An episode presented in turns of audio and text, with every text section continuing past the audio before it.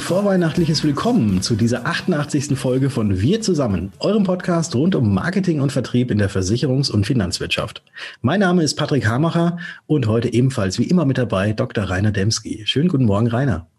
Guten Morgen, lieber Patrick. Ja, und guten Morgen auch an alle unsere Zuhörer da draußen. Schön, dass ihr wieder dabei seid. Der dritte Advent liegt mittlerweile hinter uns. Der Lockdown liegt vor uns, aber das sollen heute gar nicht unsere Themen sein. Wir haben euch heute mal wieder einen Tag rausgesucht. Heute ist nämlich der internationale Teetag. Äh, bist du Teetrinker oder Kaffeetrinker, Patrick? Ich bin tatsächlich Kaffeetrinker, aber hin und wieder mal so einen Tee äh, trinke ich auch gerne, allerdings keinen schwarzen Tee. Du bist ja oben, nein, du bist ja oben im Norden. Da ist es ja bei euch ist es ja so, ihr trinkt ja den schwarzen Tee und immer mit Milch, ne? Und es gibt also ganz speziell, wie man diese Milch in den Tee reinfüllt, dass das auch irgendwie so richtig schön flockt und schön aussieht. das sind die Ostfriesen. Also ich komme ja von der Ostsee. Das hat mit den Ostfriesen aus deiner Perspektive ist es wahrscheinlich ähnlich, aber das ist doch was völlig anderes.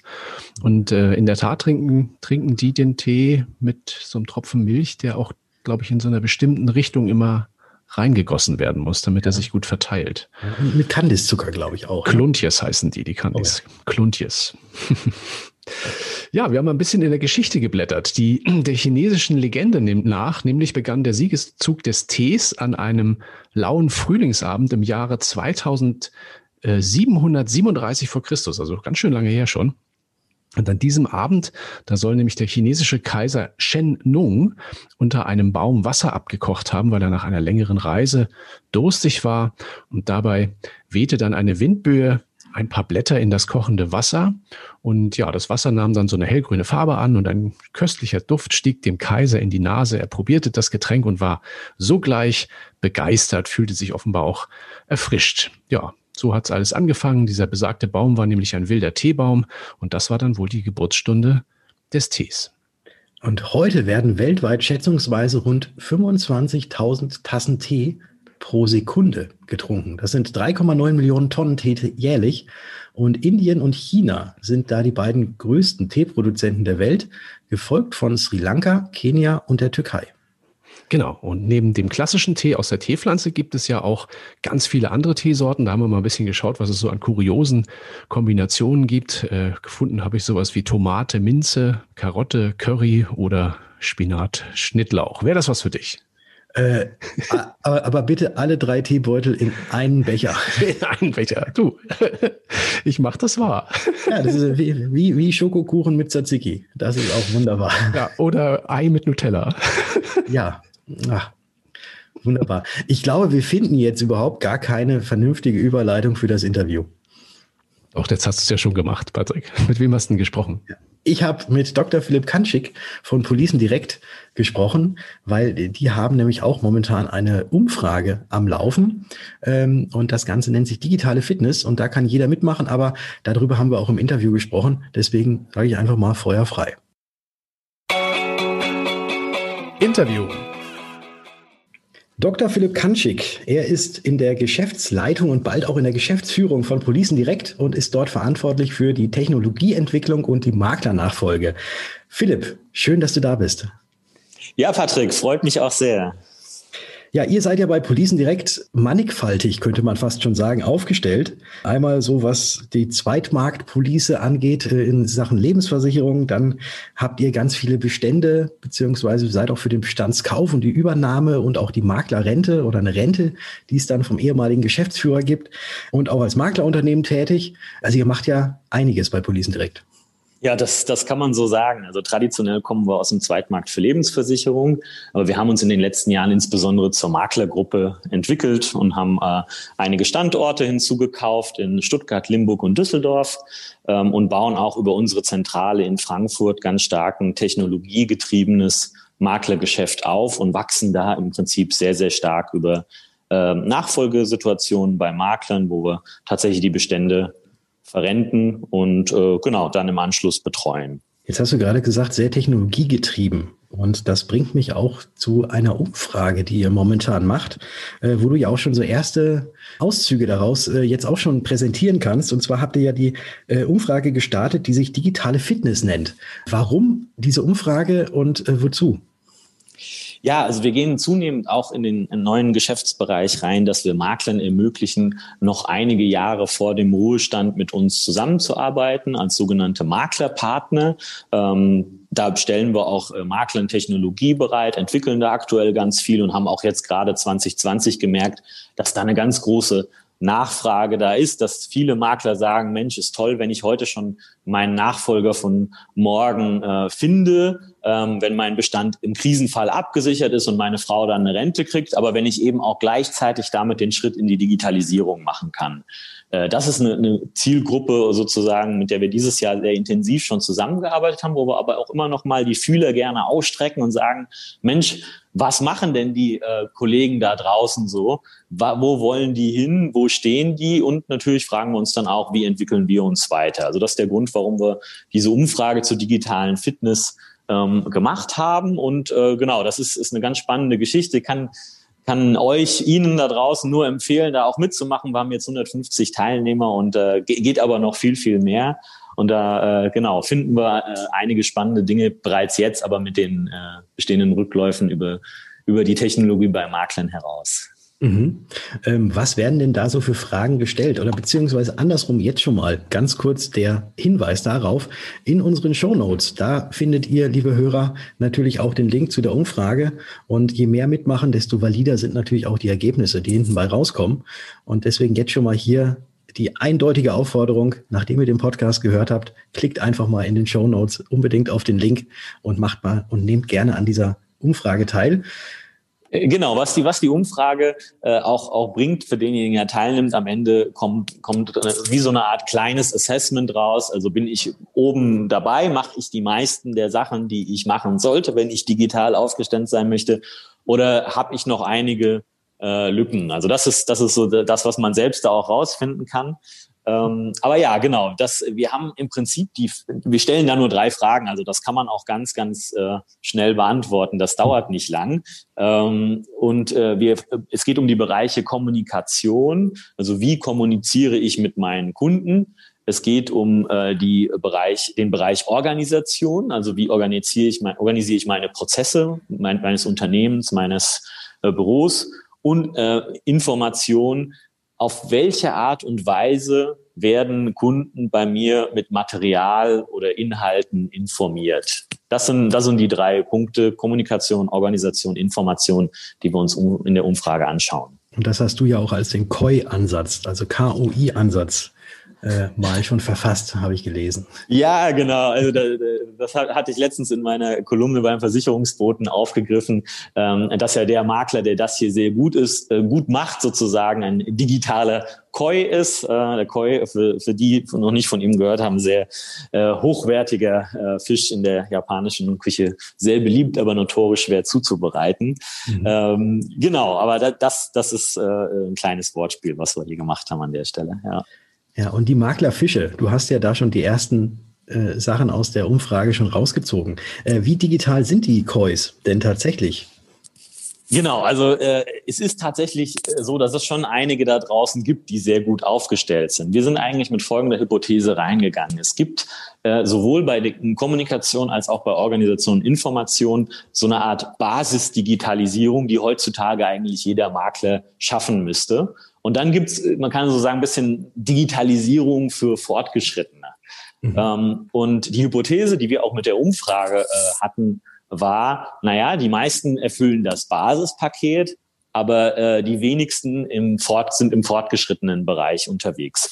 Und das bestätigt sich jetzt. Und wenn man mal in die Details ein bisschen geht, bei Kommunikation zum Beispiel, ähm, eine Kommunikation per E-Mail, die ist ja digital. Da brauchen wir nicht drüber reden. Also man könnte jetzt als Makler sagen, ja, ich bin doch digital, ich schreibe keine Briefe mehr. Mhm. Das ist absolute Basis.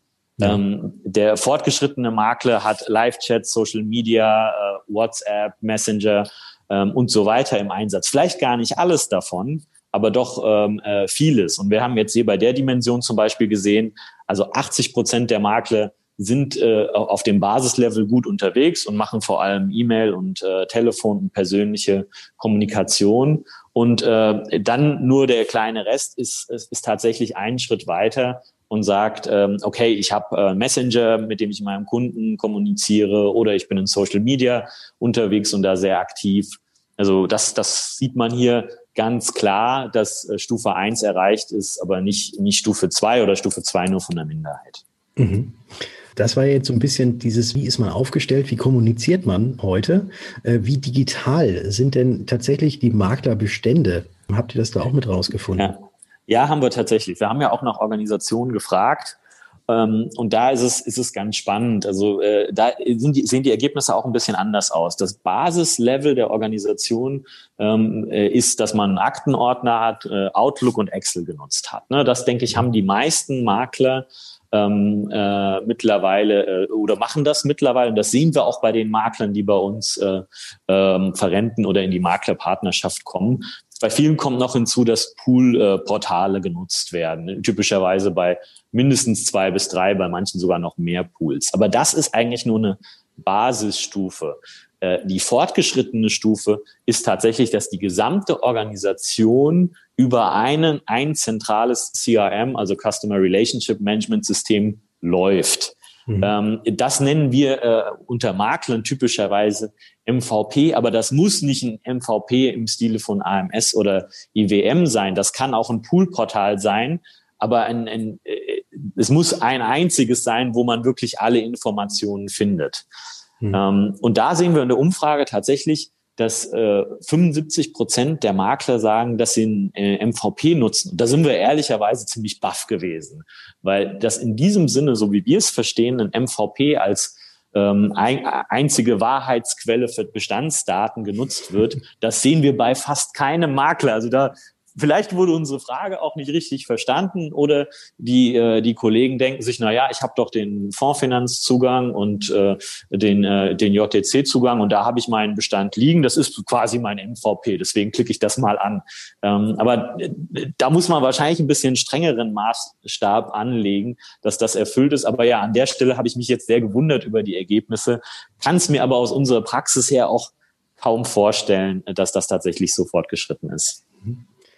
Ja, du hast jetzt die Praxis gerade gesagt. Ähm, ihr übernehmt ja auch ganz viele Maklerbestände, äh, beziehungsweise stellt da das Ganze auf digitale Füße, dass der Makler ja noch weitermachen kann und wenn er möchte, dann eben ausscheiden kann und ist quasi alles schon mehr oder weniger übergeben ist an euch. Jetzt hast du auch gerade gesagt, du kannst dir das, diese Zahl von den 75 Prozent derer, die ein MVP nutzen, äh, nicht wirklich vorstellen. Und aus der Praxis heraus hast du festgestellt, dass das nicht so ist. Was kann denn ein Makler tun, damit tatsächlich irgendwie alles zentral zusammen ist? Wo sollte man da anfangen? Weil ich glaube, viele haben jetzt ihre Akten, äh, Akten in den Schränken und haben natürlich auch über Pools irgendwo vielleicht nochmal Einsichten oder halt auch bei den Versicherern direkt. Äh, aber wie kriegt man das alles zusammen gebündelt, damit man eben auch vernünftig arbeiten kann? Weil das ist ja eigentlich auch immer so die Voraussetzung dafür. Ja, also das ist, ist, ein, ist ein ganz wichtiger Punkt und da liegt tatsächlich einiges im Argen.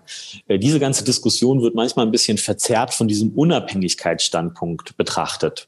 Viele Makler gehen hin und sagen, naja, ich äh, lege meine Daten an verschiedenen Stellen, bei verschiedenen Pools, ähm, teilweise in einem MVP ab.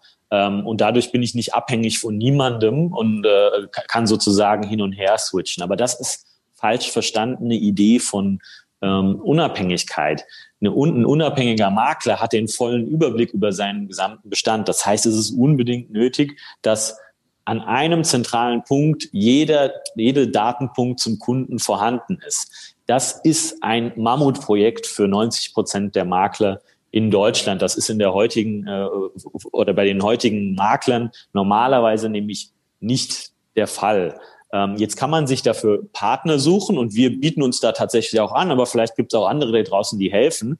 Wir helfen äh, Maklern, die in dieser Situation sind, tatsächlich ähm, ihren Bestand zu, digitalisieren und an eine einzige Stelle zu bringen. Das, äh, da wir helfen zum Beispiel darin, dass wir schauen, wie kann man denn aus dem Poolportal eine äh, strukturierte Liste exportieren, wie kann man äh, eine PDF-Liste ähm, in eine Datenbank kompatible Version umwandeln. Dafür haben wir überall Spezialisten und helfen ähm, Maklern. Andere mögen das auch können, aber ich glaube, man muss als Makler tatsächlich bereit sein zu sagen, ja, wenn ich das nicht mache, dann ist mein Bestand auch gar nicht für meinen Nachfolger aufgestellt, dann versteht niemand außer mir dieses System. Ich kann den eigentlich auch nicht richtig verkaufen oder verrenten. Kurzum, ich bin ähm, aufgeschmissen und nicht handlungsfähig, wenn mal irgendwie was nicht funktioniert. Ganz abgesehen davon ist die ganzheitliche Beratung auch schwierig und nur mit einem Aktenordnersystem noch zu bewältigen.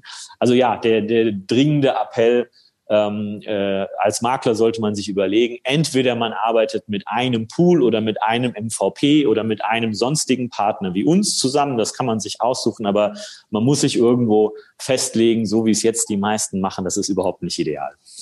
Philipp, ganz herzlichen Dank für dieses kurze Interview, für deine Einblicke in Policen direkt, auch für diese Umfrage. Und ich bin mal sehr gespannt, wenn an der Umfrage jetzt noch mehr Teilnehmer teilnehmen, ob sich da vielleicht noch diese prozentualen Anteile ein bisschen nach links oder nach rechts verschieben und bin dann auch sehr gespannt auf das letztendliche Ergebnis. Wie lange läuft die Umfrage denn noch? Äh, absolut. Also man kann jetzt noch bis ähm, Ende Januar teilnehmen. Von daher ähm, schöne Sache jetzt über die Feiertage, wenn man sich eben mit dem Thema vielleicht mal beschäftigt, weil im operativen Betrieb ein bisschen mehr Ruhe ist, äh, mitzumachen und, ähm, und aber auch vielleicht ganz generell darüber nachzudenken. Und ja, und ich, Patrick, ich bin auch ganz gespannt, äh, was dann, äh, wie sich die Zahlen noch verändern. Wir haben das Ende hier bestimmt noch nicht gesehen. Mhm. Dann freue ich mich auch sehr auf die Ergebnisse. Sage noch einmal ganz herzlichen Dank, lieber Philipp, für das Interview und wünsche dir jetzt auch schöne Weihnachtsfeiertage und komm gut ins neue Jahr und vor allem immer negativ bleiben. Das habe ich neulich mal gehört. Ich fand das ganz gut. Bleib negativ. Tu mein Bestes, Patrick. Danke. Wünsche dir auch ein frohes Fest. Ciao. Ciao. Ein herzliches Dankeschön an den Philipp und an dich, Patrick. Ja, spannende Einblicke mal wieder in eurem Interview. Und dann sind wir auch schon bei unserer nächsten Rubrik. Technik, Tipps und Tools. Zu Beginn haben wir heute mal wieder eine Podcast-Empfehlung für euch. Und zwar den Podcast der Kollegen von den Online-Marketing-Rockstars aus Hamburg. Den kennst du, glaube ich, auch, Patrick, oder? Kenne ich, definitiv. Das ist ein cooler Podcast, finde ich wirklich. Bemerkenswert dabei ist auch die aktuelle Folge, in der der Springer Vorstandschef Matthias Döpfner zu, zu Gast ist. Der Medienmacher, der wirft dabei einen ganz anderen und gar nicht mal so pessimistischen Blick auf die Corona-Krise und das, was auch die Ereignisse der letzten Monate in seinem eigenen Unternehmen so ausgelöst haben. Finde ich durchaus empfehlenswert. Und ja, den Link zu diesem Podcast, den findet ihr in den Shownotes zu dieser aktuellen Ausgabe und natürlich auch im aktuellen Beitrag auf dkm365.de slash wir zusammen. Da muss ich auch noch mal reinhören. Den habe ich nämlich tatsächlich noch gar nicht gehört. Ja, ist ziemlich cool. Ja, okay. Dann äh, werde ich das jetzt direkt nach unserer, nachdem ich jetzt hier zu Ende gehört habe, werde ich das mir direkt mal reinziehen und äh, wie sich unsere Arbeitswelt während und vielleicht auch nach der Corona-Krise verändert, dazu lohnt sich durchaus auch ein Blick in die großen Digitalunternehmen. So hat vor wenigen Tagen Google auch angekündigt, dass die eigenen Mitarbeiter vorerst noch bis September 2021 komplett im Homeoffice bleiben sollen. Der Google-Chef Sundar Pichai, ich hoffe, ich habe es richtig ausgesprochen, teilte außerdem mit, dass man auch nach der Corona-Krise ein flexibles Arbeitsmodell anstreben wollte, bei dem die Mitarbeiter drei Tage die Woche im Büro und den Rest von zu Hause aus arbeiten können. Und dafür soll jeder Mitarbeiter eine Prämie von 1000 US-Dollar erhalten, um sich zu Hause optimal auszustatten. Ein richtig ordentlicher, satter Batzen Geld, der da verwendet wird, weil der Mutterkonzern Alphabet, zu dem ja Google gehört, beschäftigt weltweit rund 127.000 Menschen. Ja, kann man schon. Ich weiß gar nicht, wird mit 1000 Dollar sich so ein Homeoffice-Studio einrichten, ist auch gar nicht so viel Geld, finde ich. Also es geht schnell, kriegt man schnell zusammen. Also ich denke mal, die werden ja wahrscheinlich eh alle irgendwelche Google-Laptops eh schon haben zum das normalen stimmt. Arbeiten. Und dann stellst du dir noch einen vernünftigen äh, Monitor hin, vielleicht genau. noch eine externe Tastatur. Vernünftige und, Kamera, vernünftiges Mikrofon und alles gut. Ja. Ja. Also sollte man mit 1000 US-Dollar, sollte man, glaube ich, da wahrscheinlich schon einigermaßen hinkommen. ja. ja. Aber wobei natürlich so ein vernünftiger Bürostuhl, der kostet natürlich auch schon wahrscheinlich äh, auch schon annähernd an 1000 Dollar, wenn nicht sogar das mehr. Das stimmt, das stimmt. Und das ist total wichtig, sonst gibt's Rückenschmerzen. Mhm. Ja. Ja, und dann haben wir für euch noch eine Meldung aus der Branche. Und zwar hat der HDI ein, eine neue Studie erstellen lassen von YouGov, von dem äh, Marktforschungsinstitut YouGov. Und diese Studie, die zeichnet ein durchaus düsteres Bild für die Zukunft des Mittelstandes in Deutschland. Wollen wir mal hoffen, dass es nicht ganz so schlimm kommt. Ja, aber dieser Umfrage, da hat jeder dritte Unternehmensgründer äh, angegeben, dass er infolge der Corona-Krise seine bisherigen unternehmerischen Pläne eher aufgeben möchte. Und 64 Prozent der befragten Selbstständigen haben prognostiziert, dass wir durchaus vor einer Pleitewelle stehen. Link zu dieser Studie, den haben wir euch auch äh, in die aktuellen Shownotes mit reingestellt. Ja, sollte man mal reinschauen. Vielleicht lässt sich ja doch noch mal da ein bisschen was, was drehen. Schauen wir mal. Hoffen wir mal aufs Beste. Und zu guter Letzt in dieser Rubrik noch eine hoffnungsvolle Meldung aus der Hightech-Welt. Der koreanische Elektronikkonzern LG hat einen Roboter entwickelt, der offenbar Räume in kürzester Zeit virenfrei machen kann. Der 1,16 Meter hohe rollende Roboter kann mit Hilfe von eingebauten LEDs, die ein extrem starkes UV-Licht aussenden, Erreger im Umkreis von einigen Metern zu 99,9 Prozent erledigen.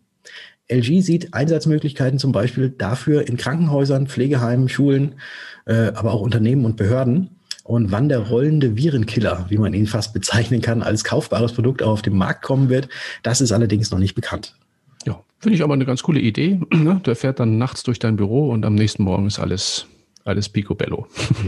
Ein ganz starkes UV-Licht. Da hast du auch keine Probleme mit, äh, wahrscheinlich mit Vampiren mehr. Auch das nicht, genau.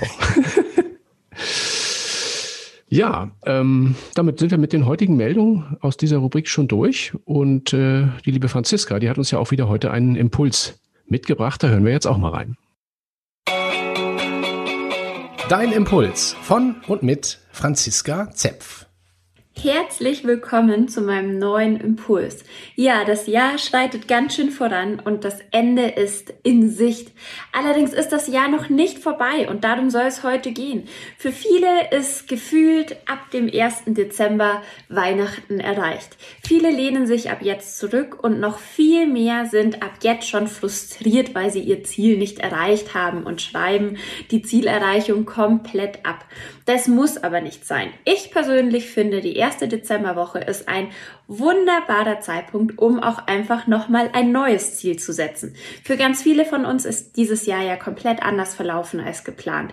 Ziele sind vielleicht nicht ganz aufgegangen, ähm, was auch immer. Jeder hat sein eigenes Schicksal dieses Jahr erlebt und durchlebt. Deshalb setzt euch doch einfach nochmal hin mit Zettel und Stift, am besten gleich heute und definiert ein neues Ziel. Und danach geht's an die Umsetzung. Wie setzt ihr das am besten um? Wisst ihr ja schon aus meinen alten Impulsen Impulsen, macht einen Handlungsplan, wie ihr euer Ziel erreicht und powert nochmal die letzten drei Wochen so richtig durch. Und nach Franziskas Impuls ist immer vor der Musikankündigung von Rainer. Und da bin ich heute wie immer sehr gespannt.